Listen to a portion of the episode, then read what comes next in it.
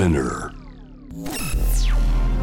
時代を切り開くイノベーター創造的思考未来へのビジョン人間の拡張こだわりの追求革新的なクリエーションその道の先へ Love to Innovation はい、今夜はですね、ドリームズカムトゥルーの中村雅人さんをお迎えしています。はじめまして。はじめまして本当はじめましてでお願いします。よろしくお願いします僕はですね、あの一応自己紹介すると、はい AR 三兄弟っていう謎の開発ユニットをやってまして、パール三兄弟 あでも親戚みたいな親戚みたいな感じですよね、はい三兄弟言いましたもんね。パール。はい団子もいましたよね団子もいましたね。余分三兄弟って言いましたけどね。それは僕知らない なんか三兄弟のね、なんか流れなんですけど、はい僕はそうなんです。まあ共通点あるとしたら、はい名前に夢があるというか。あ自由に夢なんでねドリカムさんずっと聞いてきました。あ本当だ。トモさんでもドリカム聞くタイプじゃないんじゃないの？いや全然聞きますよ。本当？ミスチルタイプじゃね、いやいやあのミスチルよりはドリカムですね。ああ言っちゃった。完全にああ言っちゃった。派閥があるならば。ないです大丈夫です、はい。はい。えー、中村さんをお迎えしてですね。僕ねあの個人的な話なんですけど、はいなんか雑誌で連載が隣り合わせたことあるんですよね、あ本当に？デジモノステーションっていう。あやばい。本当？あそっかそっか。そこ隣のページで僕は勝手な親近感を持ってました。ああもうねもうなくなりましたけどね。今ウェブだけか。でも素晴らしい雑誌だった。面白かったですよね。本当に、うん。はいえー、中村さんちょっと僕敬意を込めて、はい。マサさんってお呼びあしたいですお願いします。もう何でも大丈夫です。はい、えー、じゃあマサさんでお願いします、は僕はですね僕あれなんですよ生まれと育ち育ちが調布ベイビーズなんで。あ嘘でしょ？調布生まれなんあ調布育ちですね。あ調布育ちです。はいはいはい。調布すごい長くて。ええ。なのでね調布ベイビーズでいらっしゃるという。そうです。ね調布でもね僕はすごい短かったんですよ。調布一丁目で生まれて一一丁目一番かな。昔はラオックスがそこあったんですけど。あラオックスありましたねあったでしょ？あのあの電車沿いっていうか、はい。線路沿い。そこではい生まれました、はいねいろんな親近感ある中なんですけども僕本当に敬意を込めてで、はい。僕結構前からお願いしててあマジですか？僕歌詞をねプログラムで分析することを結構やってて、すごいですね。今回お迎えするにあたって、はい。あのドリカムの中でもいろんなアルバム出てますけど、はい。あのオリジナルアルバムに絞りまして、ありがとうございます。18枚です。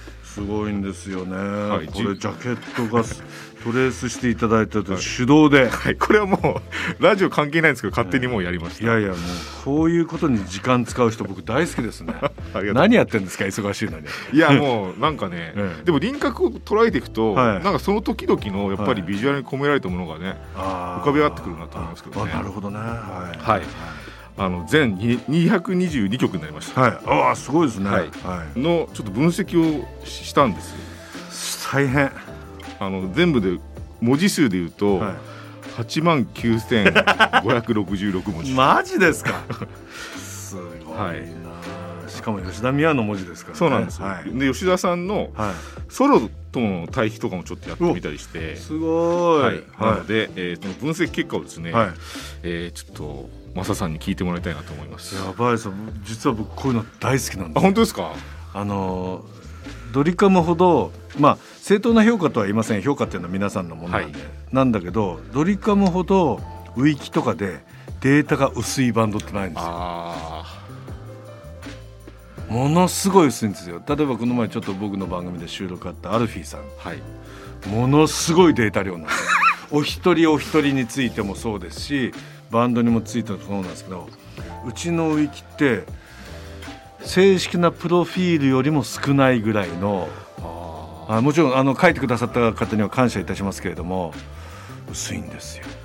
ーなんでなんだろう。でももうすいろんな歴史ありますけどねドリカムさんはね。あの皆さんが言う黒歴史もたっぷりあるし あのそういう意味では非常に面白いバンドなんだけどだから、まあ、前前からそのトムさんが分析する前に言わせていただくと、はい。やっぱりね楽曲には興味があるけれども本人にはそれほど興味が吉田のウィキなんかめっちゃ薄くて笑いますよ。ああそうですか。はい。だ多分そういう現象の上でのこういう分析していただけるのめっちゃ嬉しいはい、です。じゃあぜひですね、はい。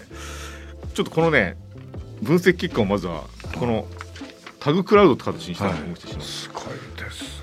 今2種類ありまして、はい。それがあの、えー白背景のものがはい。ドリカムとして歌われた世界のはい。上位の言葉たちですね、おこれ吉田めっちゃ喜びます。よ はい。そして背景黒の方はがい。ソロの方のものですね、へえでそれの具体的なランキングをですね、はい。出したんです。すごい。はいこちらがランキング。これデータとして後で買わせていただいて。あ全然差し上げます。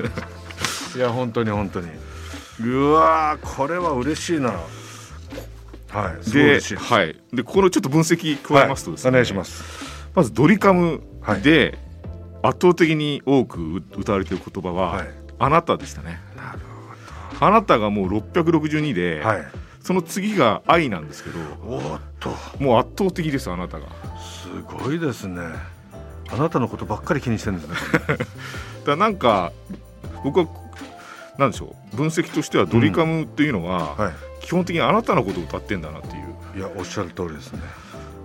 でちょっとね世間とはズレがありますね。なんか世間はドリカムって俺俺俺っていうイメージがあるらしいんですよ。そうなんですよ。はい。らそのパブリックイメージとちょっと違うなっていうか。全然違うんですけどね、はい。面白ちなみにですね、はい。これ結構僕分析重ねてて、いはい。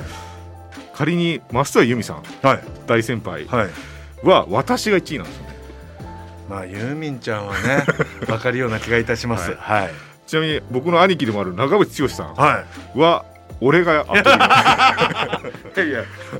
いやいやもちろんでしょうだって。もちろんですもちろんですよ、だなんかやっぱり人によってグループによって全然違っててドリカムはやっぱあなたのことが多いんですよね。そうですね。あなたのことを歌ってるんですね、そしてですね顕著なのがやっぱり夢という言葉が多いですね。いやー吉田はねドリカムっていうドリームスカムトゥルーっていうバンド名がいまだに嫌いなんですよ。はい嫌なやつでしょ？それでもなんかしっくりこないっていうのはなんかインタビューで読んだことあります。はいもうなんかず ずっと言うんですよ。自分はそのアンダーグラウンドだし、なんかそういうのではないって夢とか希望とかそういう話が嫌いだって言ってるのにしっかり出てますね。そのドリカムっていう名前はやっぱりマサさん発信なんですよね、そうです。あの、ん。僕はそのマドンナと同い年ではい。1958年で、はい。でマドンナのバージンツアーっていうのが最初のツアーがあるんですけども、それを見てまあ同じ年だしそのまあ時代国は違うけれども背景多分一緒ででマドンナはすごい苦労してきてまさにアメリカンドリームで。でそのマドンナが、まあ、バージンツアーだったかなんだかの一番最後に「Dreams come true」って言うんですよ。でもともと僕ディズニーとか大好きだった、はい。まあ、我々の世代ってやっぱりアメリカの押し付けの時代なので 強烈なアメリカ文化のプロパガンダの中で来たので、まあ、ディズニーも含めて「Where Dreams Come True」ですけども、その「Dreams Come True」っていう名曲も多いしはい。それが大好きで僕はつけたんですよね。でスタッフの思い僕らの思い3人の思いも叶えたいという意味でつけたんですけど、吉田そういうの嫌いみたいですね。はい、なんかそのニュアンスがですね、、はい。ざ吉田さんがソロをやられるっていうタイミングで、やっぱソロとしての詩の世界にも現れてて、はい、ソロにはですね夢って言葉が出てこないんですよね。出た。そういうことですね。反それがやっぱりあれですよね。ファーストアルバムのソロアルバムの時俺をクビにした理由ですよね。プロデューサーとして。それなんか聞いてます？なんか。ひそういうことがあったというね。ドラマにもなっちゃいましたからね。そうですよね。ひどい話ですよ再現ドラマにもなっちゃった本当に最悪ですようちのバンド、はい。いやでもちょっとそれはマサさんどうこうじゃなくてドリカムと離れたかったっていうのはあるかもしれないですこれはすごいデータだ。はい、あとね。あのソロでの特徴で言うと、は人生のことをすごい歌ってらっしゃる。いなるほどね。人生という長いスパンのことだってらっしゃったり、あと一人って言葉が多かったりあと泣きたいという言葉もはい。ドリカムと比べるとやっぱり多くてこっちがやっぱり吉田美和なんでしょうね実は。はい。なんかそれをなんか感じましたね分析してて、はい、ビジネス的にはうまいこと分けてますねこれ。やそうなんです自然に。ずっこいですねこだからなんかそういうね歌い分けもされてるんだなっていう。れすごいですね。多分意識的ではないと思うんですけどね。でも天性のねものが吉田さんあるんでしょうね。そですありますね。はい、で僕の分析結果としては、はなんかマサさんがちょっと前に、はい。マスコさんの番組に出た時に、はいはいはいはい。なんかドリカムの明るさについて、はい。それがなんか受け付けない人もいるみたいな話そうドリカムアレルギーっていう言葉を投下したらバズっちゃって逆効果でしたね。いやでも僕あれをはい。本当にそうかなと思ってこれを分析してたんですよ、はいはいはい。でもあのドリカムの歌って、はい頑張れとか、はい。希望とかっていう言葉を歌ってないんですよ。一言も言ってないです。言ってないんですよね。吉田美はそれ言うの大嫌いですから。そうなんです。それを歌ってるあの歌を否定するわけじゃなくてやっぱり違う言葉を使ってその人のためになりたいっていう気持ちが強いので、はい。そうなんですよね、はい。だからあくまで曲のイメージがそうだけど、はい。でもこうやって洗い出してみると必ずしも明るい言葉ばっかりじゃないんですよね、多分頑張れっていうことが一言もないかもしれないです、ね、ないんですよ。はい、あのもちろんあのモンキガローデッセンの中で「頑張れ私」とかちょっとギャグ、ギャグみたいのはありますけどね、はい。ただなんか僕の結論としてはドリカムが叶えたいのはあなたの夢なんだろうなっていうか、すごい。はい、なんだ吉田やってくれるじゃないか。俺より説得力あるじゃない だからなんかそういうのがね分かって。いや嬉しいです。面白い分析ですはい、面白いなこれ。最高ですよ。これが分かるとドリカムの聴き方が分かるなと思って。いやおっしゃる通り。あーすごいなありがとうございます。トモさんすごい。ありがとうございます。天才ははい。なんかこれをね踏まえてマサさんはですね、はい。一方でやっぱドリカムのサウンド面はマサさんがい。はもうねメインでというか主担当ですから。でもサウンドイあコールマサさんですから。のいやいやでも吉田にいつも言われるんですよ。本気になりゃ私の方がいいのよっていつも言われますからね。じゃあ本気になるなよっていう話ですよね。俺仕事なくなっちゃうじゃないかっていうひどいバンドですよずっと。はい本当に。ちょっとね、ドリカムのイノベーティブな側面について、はい。一旦コマーシャル挟んでいましたたはいいと思います、通りすがりの天才川田智也がナビゲートしているゲーム、イノベーションワールド結構自分で言ってたりするんですけどね。いやでも天才ですよ。間違いなありくがとうございます、うん。はいドリカムのはい。マサさんをお迎えしております,、はい。えーここからはですねちょっともっと掘り下げたうん。イノベーターとしてのマサさんにねはい。迫りたいと思いますけども、はい。えーマサさんはですね、まあ、調布ベイビーズとしてお生まれになって そうですで引っ越しを何度でも経験されてますけども、このなんか結構ひ引っ越しを結構経験されてるっていうことって、今の、まあ、ミュージシャンとしての生き方とか、はい。プロデューサーとしてのなんか構えとかにうん。つながるところありますか、まあそもそも僕はあんまり社交的では実はなくて嘘でしょって言われるんですけれども、あのすごい人見知りで、長男として可愛がられたので自分からアプローチするっていうのがすごい実は下手であのおふくろに随分守ってもらいましたんでただまあ昭和 昭和初期になって、まあ、よく言うんですけどもワシントン講和条約が締結してからたった10年しか経ってないですよね僕の生まれたとして。あそうですよね。ですからまあその中でそのスパルタ教育とか、まあ、そういう中で育ってきたのでどういう性格かわかんないんですけども確かに あの転校するたびにやっぱりその今でいういじめまではいかないにしてもはぶられたりとか。あありましたか？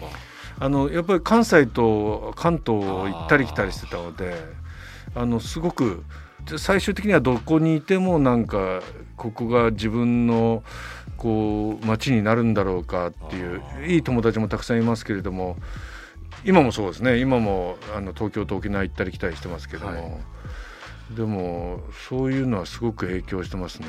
あの体裁は繕いたいうん。けど失敗してはぶられるっていうのを繰り返してきたので、はい、あでも分かりますよ。僕も引っ越しが多かったんで。あわかるでしょ、はい。入り込んで 仲良くしてるかなと思ったら慣れ慣れしいと。か そうですよね。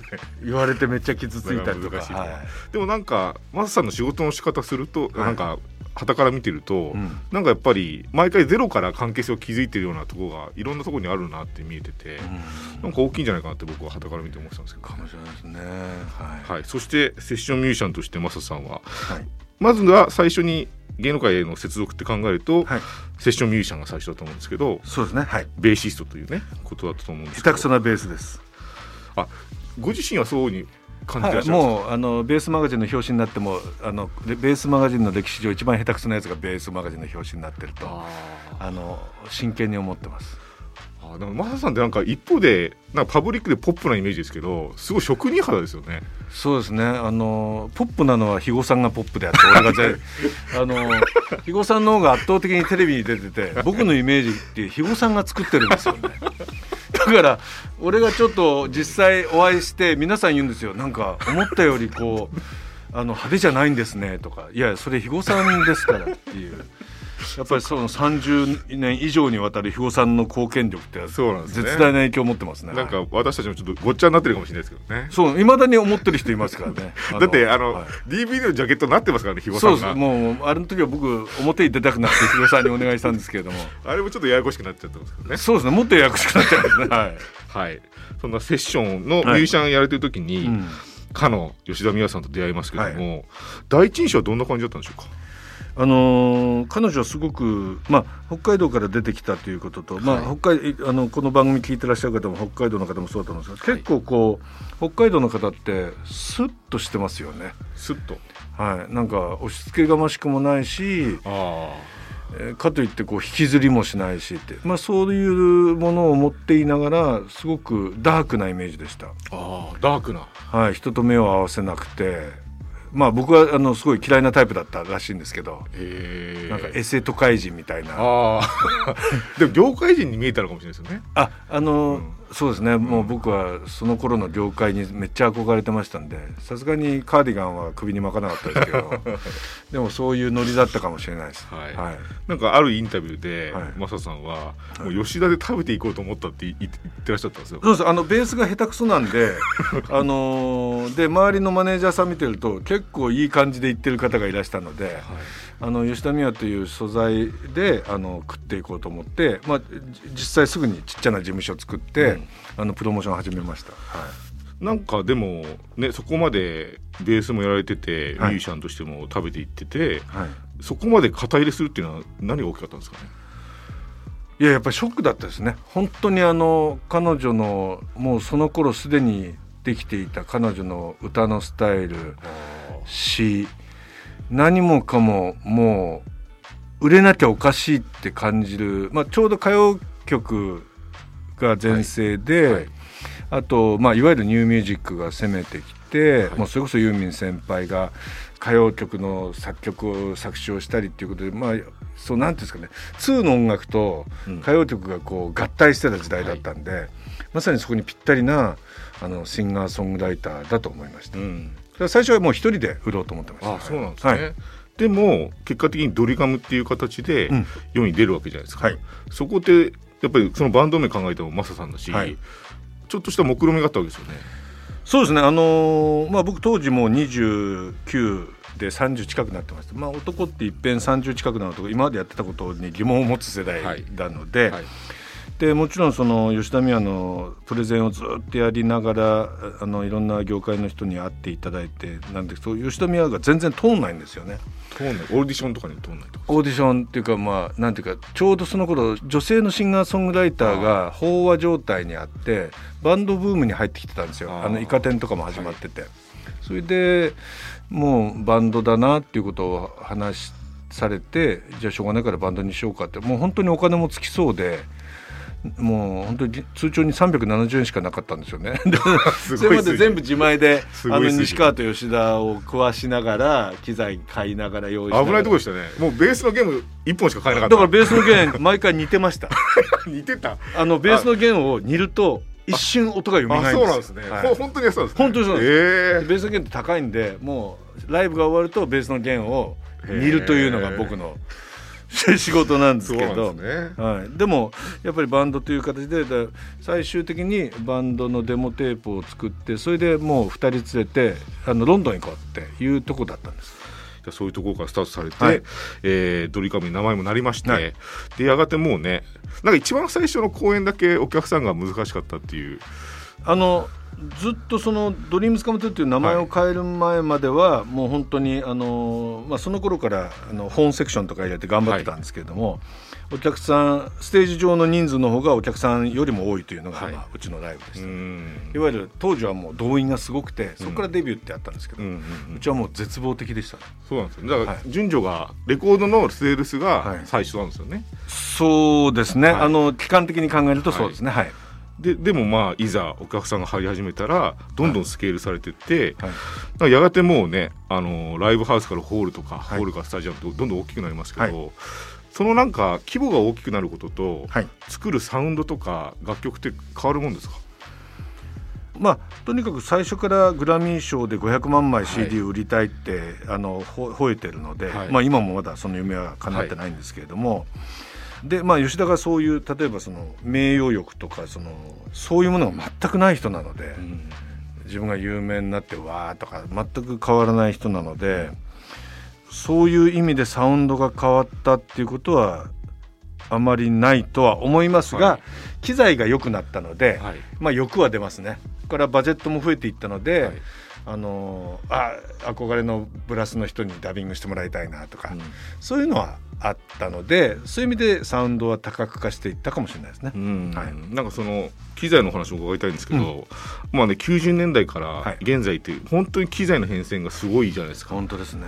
アナログになったりデジタルになったりの行き来がね、はい、すごいと思うんですけど、でなんか亀田さんとなんか対談されてた時に、いまだに90年代の機材がスタジオにあるっておっしゃってて、はい、もう80年代後半から全部ありますね。あのいわゆる今若い人が言う実機っていうやつですけど、今はまあシミュレーションしたソフトシンセになってますけども、はい、その大元のまあ AI シンセスとか、まあ、当時そのいろんなシンセの発音の発明がどんどん行われてでそれの実機は全部今、ほとんど稼働してますし、うんいまだにあの集めてます、うんうんうん、はい、なんかそのもう今って最初がデスクトップから始まって、そうですね、そこだけで終わる人もいるじゃないですか。もう今 MIDI の接続知らない人だらけです、そうですよね、はい、 MIDI って何ですかっていうか そうですよね、はい、でも増さんは機材をね、はい、並べていろんな音を出せるわけですけど、はい、でも自分もなんかデスクトップだけでっていう考えにはならないですか？一時期ソフトシンセに移ろうと思ったんですけども、やっぱりその今はいいんですね。今は配信の時代なんでソフト申請で十分なその音域帯をカバーしてるんですけどもまだ僕の頃はその実機の方が豊かな音が出たのであのどうしてもそういうのにこだわったとかありますけど今はもう全然あのソフト申請で十分だと思います。なんかねそのサウンドの仕上げのところで、はいむしろ細くしておかないと。そうです。あの、はい、やっぱお詳しいですね。今昔は本当に全ての音をいい音で取ろうとしてたんだけど、はい、今はもう最初からレコーディングの状態から細く細く細く入れていかないと、うん、まあ、いわゆる配信のあのラウドネスっていうものに引っかかってしまうので、うん、まあ昔のコンプでみたいなもんですよ。ラジオでも今かかってますけどもコンプみたいなもんなんで、うん、ただその考え方は全く変わりましたね。はい、なんかそのまだマサさんはなんか職人肌だなと思うのはなんか、はい音の最後の聞かれ方までやっぱりすごい考えてんだなっていうのがそうね、でもまああの本当に60年代50年代は小さなラジオの小さなスピーカーだったんで誰もステレオで聞いてる人なんかいないし あの誰もいい環境で、まあ、一時期ですね。それこそあのデジモンのステーションとかそのオーディオビジュアルが、はい、まあ、豊かになって僕は大好きな時代なんですけれども、まあ、そういうものがあって今はもう絶滅してしまったというか、まあ、たまたま有名な音響会社が買われたっていうニュースもありますけどもあ、ね、のそういう意味では、まあ、音楽そのものは変わってないんだけども音楽の、まあ、デバイスもちろんそうですけど、まあ、それが聞き方はね実はあんまり変わってないんですよね。ラジオを聴いてた時のように配信を聞いてるし、うん、ポッドキャスト聞いてるしっていう感じなんですけども。でもその全てが、ま、変わったっていうことですね。ありがとうございます。うん、あのドリガムといえばワンダーランドのお話も伺いたいんですけど、はいうん、あれってやっぱりちょっと例えようのない、はい、なんか国家事業みたいなスケールじゃないですか。まあ昔は国家事業みたいなスケールでしたけど、ね、なんかあれをやっぱり4年に1回続けてらっしゃるっていうモチベーションの骨格っていうのはなんであれを進められるんですか？結構なミュージシャンって結構過酷じゃないですか？スケジュールが。スケジュールもバジェットも過酷ですからね。ですよね、はい。あのー、っていう中であれを続けるっていうのはまあ、もちろんその我々の定点観測って、まあ、定点っていう時間はずれてますし場所も変わってるから移動なんでね。でもまあ定点観測的な意味合いともともとはあのロンドンでレコーディングしている時にフェアグランドアトラクションって週末にあのあの手作りの遊園地みたいなのが突然現れるんで移動型遊園地で,、うん、でそれを見てあこういうものが音楽のイベントでできればいいなっていうことから始まって、まあ、史上最強の移動遊園地になったんですけれども。うんやはりそのこのポップミュージックとかロックとか、まあ、フォークとか、まあ、これは我々はあのネイティブじゃないんですよ。やっぱり欧米の音楽で欧米のショーなんですよね、はい、だからその変なんですけど多民族の文化を、まあ、そのなりわいとしてるものなので、まあ、そういう意味ではあのワンダーランドっていうものでできるだけ、まあ、当時でしたらピーター・ガブリエルとか、はい、まあ、もちろんマイケル・ジャクソンもそう、はい、マドンナもそうイエスもそう、えー、ポリスもそうだったんですけどやっぱりそういうものを日本でどれだけ提案できるかっていうのが課題だったんですけど、はい、まあ規模がでかくなっちゃったのは、うん、やっぱりその CD の売り上げという背景があったので。まあ、レコード会社や出版会社から支援が得られたという、はいはい、協賛金というんですか、はい、まあ、それで多くのチャレンジをしていて本当に2003年前までは、もう毎回数億の赤字数億以上ですね。あれ赤字なんですね。もうあの10億近い赤字。だからチケット収入だけで、まあ、2、30億ですけど、はい、プラス8億、10億なんで、まあ、40億円吸ってたみたいな、そういうイベントでしたね。でも凄まじいね、スケールですもんね。そうですね、まあ、本当に凄まじいスケールをチャレンジするあのチャンスを、うん、あのいただいていたという感じです。今はもう全く違いますけど、はい、ああいう大きなことを仕掛けたり演出してる人って国内には特に少ないだろうなと思ってて、あのマハさんって、はい、オリンピックの開会式と閉会式とかってどうご覧になってました？渋いとこ来ますね。なんか。今一番あのやばいことなんですけども、あんまり触れない方がいいですか、ね、全然あの全然大丈夫だと思って、あのいやだってもうあんなでかいことをワンダーランドでやってるのに、はい、結構開会式の方が。僕ワンダーランドの方が結構壮大だなと思ってたんですけど。あのー要するに僕らのワンダーランドって何がまあ目標だったかというとやっぱり毎回のオリンピックの閉まあ、パラオリンピックも含めてなんですけど、はい、開閉会式、はい、とあとあのハーフタイムショー、はい、あの、はい、フットボールのフットボールとかアメフトのですね、うん、ああいうものなんですよね。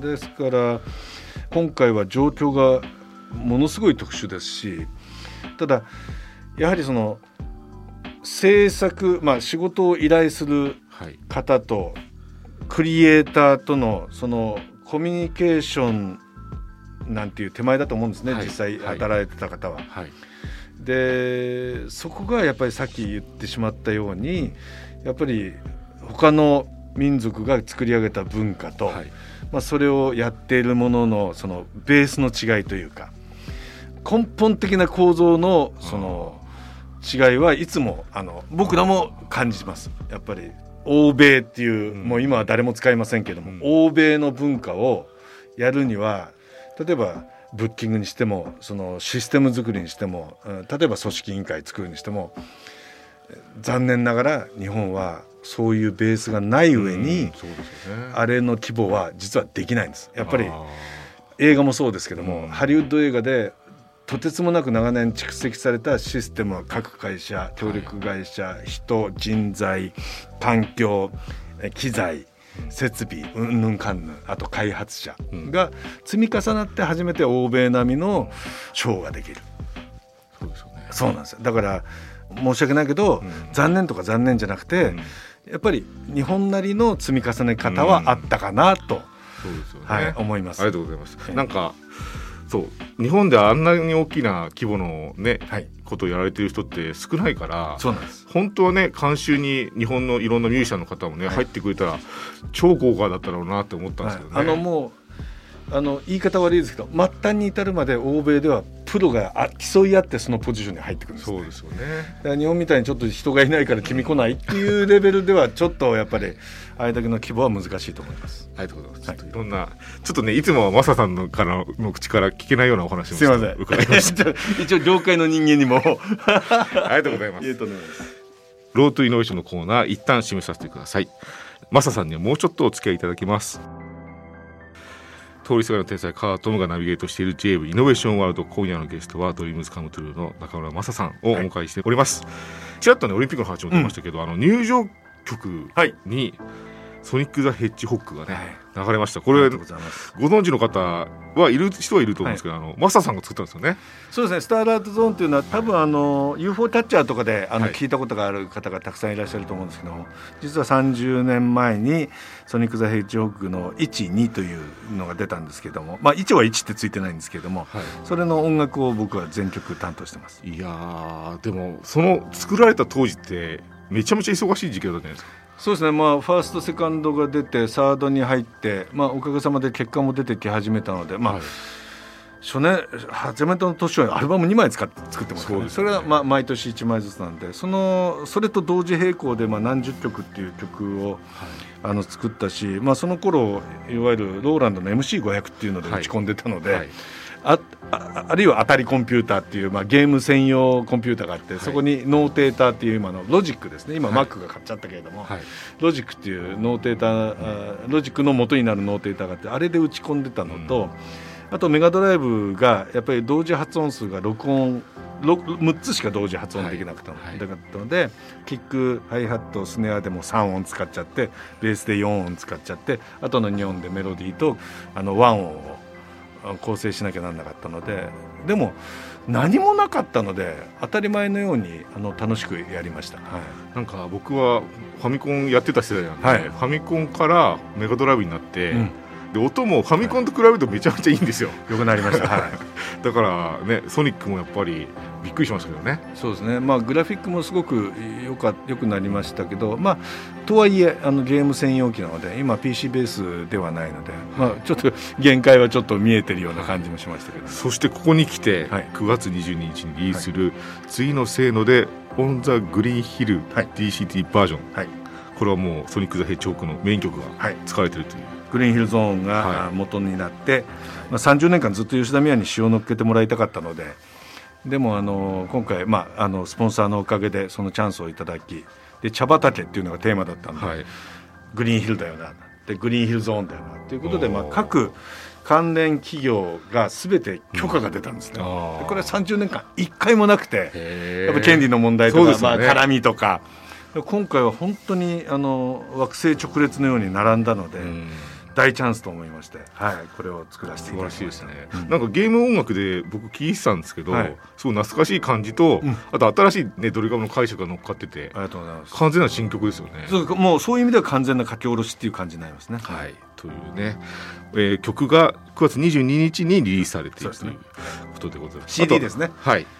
今 CD 出してどうなのかなとは思いますがあのうちも、ま、全く売れないんですけれどもただまあ作品の形態としては、まあ、キャンバスを使うのかデジタルの画面を使うのかっていうのに分かれると思いますが、はい、今回はキャンバスを使わせていただいたということですね。はい、ありがとうございます。今もうねコロナ禍でコンサートもなかなか開けない状態で、うん、はい全ミュージシャンがそうですけど世界中のね。まあうちは特にまあ小さな会社なんで完全に死んでます。完全に死んでますけれどもまあでもあのやはりその苦労なされた方もたくさんいらっしゃるしあの非常に悲しい思いされた方もたくさんいる中でねあのこの転んでつまずいても、うん、まあ泥一粒ぐらい握って立ち上がろうということで、うん、まあライブもアコースティック風味というようなあの形態を生み出しながらやってます。うん、はいなんかですね僕僕 AR 産教育っていうのやってて、はいはい、だからドリカムさんで言うとあっちにドリカムいるじゃないですか。そうなんですよ。あの バーチャルドリカムいますんでぜひぜひ。いやなんか僕現実にそういう人たちを呼び起こせるような技術がすごいんですよ、それっていうもなんかですね。データが全部お渡ししますから 本当に本当に。ぜひ何かでご一緒させていただけたら本当に。いいなと思はいあのー v VTuber フェスにも出させていただいたりとか、まあ、もちろんそのシステムのね基本が違うと大変なことになりますけれども、はいはい、とはいえとはいえその元がありますんでぜひぜひ。ぜひぜひ。僕、はい、本当にドリカム分析させてもらって、はい、あなたの夢を叶えたいっていう人たちの歌ってやっぱ今こそもう一度ちゃんと聞いてほしいなと思ってなのでぜひね、はい、機会がありましたらお願いします。よろしくお願いします。はい。じゃあこの曲聴いていただきましょうか。